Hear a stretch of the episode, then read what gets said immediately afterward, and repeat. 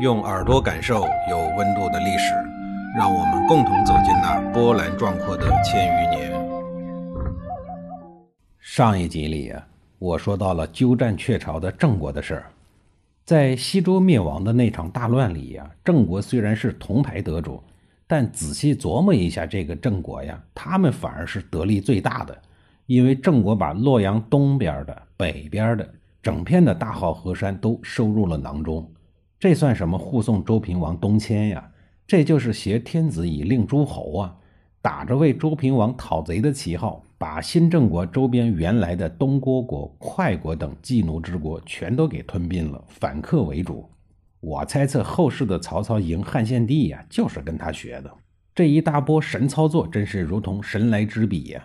对比之前的周幽王，他这个平辈亲戚的智商简直是吊打周幽王。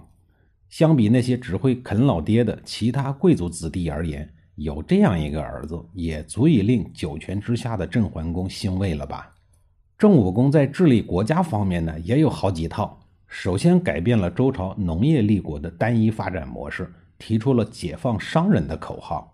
或许是裘卫家族的势力直接影响了他，他认为经商之人都是能人，而不是下贱的人，他们是建设国家不可忽视的力量。于是他把解放商人作为强国的政策，努力发展商业经济，为本国的军事提供供给。他积累的大量财富，为他的儿子郑庄公将来称霸奠定了扎实的经济基础。论政治手段也是没得说。我举一个郑公伐胡的例子啊。郑武公看中了胡国的地盘，一直垂涎欲滴。但胡国也不是傻子，眼看郑武公摆平了周边的一堆国家。于是，整个胡国时刻保持着高度的警惕。这种情况下，如果贸然的进攻，胜负是很难说的。即便最后赢了，自身呢也要付出很大的代价。为了搞定胡国，郑武公先把自己的女儿嫁给了胡国国君，把双方的敌对关系过渡到姻亲关系。但即使是这样，胡国国君也依然对自己的老丈人保持着高度的警惕。要知道，不久之前的周幽王可就是死在了自己的老丈人手里，血淋淋的教训就在眼前，这种事儿可不能忘记了。如此看来啊，这一届老丈人都不是好惹的主。一段时间过去以后，这一天，演员不对，应该说是戏精郑武公在朝堂上开会，他心情沉重地问大家说：“郑国要发展呀，不做大做强就要挨打呀，该怎么办呢？”朝堂陷入了沉默。谁都知道他葫芦里卖的什么药，但谁也不敢轻易的发表意见。跟着郑武公混了这么久，大家也都混成了演员，混成了戏精。况且谁还不知道出头的船子率先烂的道理呀？于是集体表演出一幕事不关己、高高挂起的状态。这个场面有点尴尬。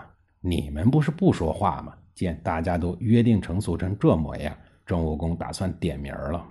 这时候，一个叫关其思的老臣站出来解围，说：“攻打胡国，啥玩意儿？”演员郑武公一脸的惊愕。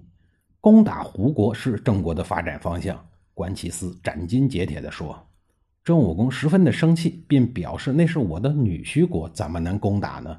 当场就一口回绝，并当众信誓旦旦地说：“我绝不会攻打胡国的。”为了表示决心。愤怒之余的郑武公还把老臣关其斯给杀了，于是关其斯一家老小哭的是披头散发、疯疯癫癫，消息传得满世界都是，当然也会传到胡国。就这还不算完，郑武公还把关其斯无辜的头颅当作礼物送给了自己的女婿。老实说呀，我很心疼关其斯这个历史上一笔带过的小人物。收到了人头礼物的胡国被老丈人彻底给麻痹了。一旦麻痹，还经得住打吗？两个字，亡国。通过这件事儿啊，可以说郑武公是一名残忍至极的戏精，将一名职业演员的素养提升到了无与伦比的高度。演戏呀，杀人呀，灭国呀，这些常规工作干完了以后呢，郑武公又跟没事人一样，照样过着一个霸道国君应有的正常生活，对外打别人，对内生孩子。给郑武公生孩子的女人呀，就是赫赫有名的武姜，就是那个杀死了自己老父亲，又通过神一般的操作让自己叫他为岳父的申侯的女儿。武姜之所以在历史上留下了浓浓的一笔，除了沾老爹、老公的名气，还有两句因为他而产生的流传至今的话，一句是“不到黄泉不相见”，另一句是“多行不义必自毙”。武姜生的第一个孩子取名武生，为什么起武生这么一个奇怪的、带有强烈贬义的名字呢？武有颠倒的意思。您说这国君的嫡长子玩颠倒，这能好得了吗？因为戊生是颠倒头生的，也就是他老娘生他的时候啊，这哥们是脚丫子先出来的，这种情况应该属于难产，所以生戊生的时候啊，武姜疼的是满地打滚，差点没了命产床边，一群御用的接生婆个个吓得面如土色。武姜如果有一个三长两短，众接生婆们也就都别活了。现代人容易病急乱求医，那个年代的人容易病急乱求神。一帮御用接生婆顿时变成了虔诚的信徒，把天地之间那些有名的、无名的各路菩萨神仙拜了一个遍，甚至连妖魔与精灵啊也没有放过。在大家的祈福之下，年轻的武将最终凭年轻、凭实力把这个要命的活啊给拿了下来。众人集体大汗淋漓，松了一口气，掌声雷动。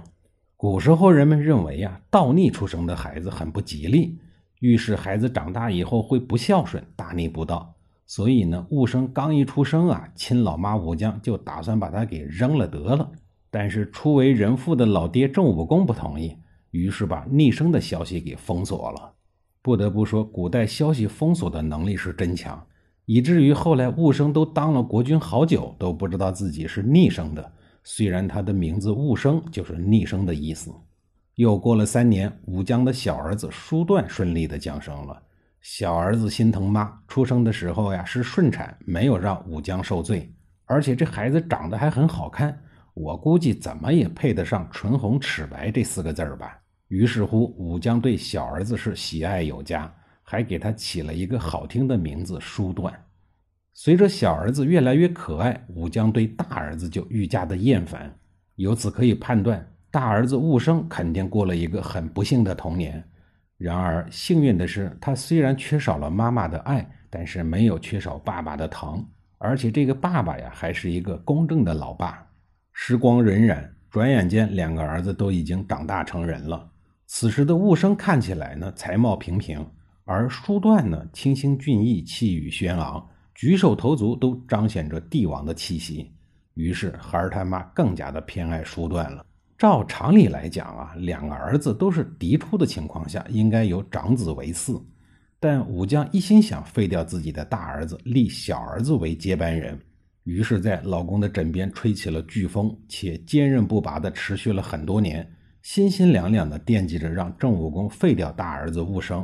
立小儿子叔段为太子，《东周列国志》第四回里记录说：“吉生次子段，长成得一表人才，面如覆粉，唇若涂朱，又且多力善射，武艺高强。若袭位为君，且不胜武生十倍。”然而郑武公也是一个英明之主，始终不答应，并坚持说：“长幼有序，岂可乱来？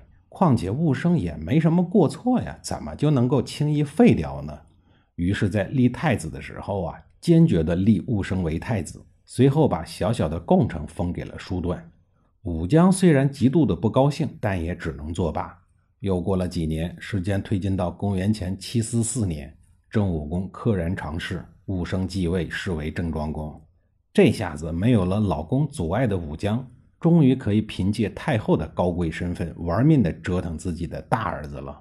在下一集里啊，我再给您详细的讲一讲他那个并不高明，但却是非常遭人恨的折腾人的手段。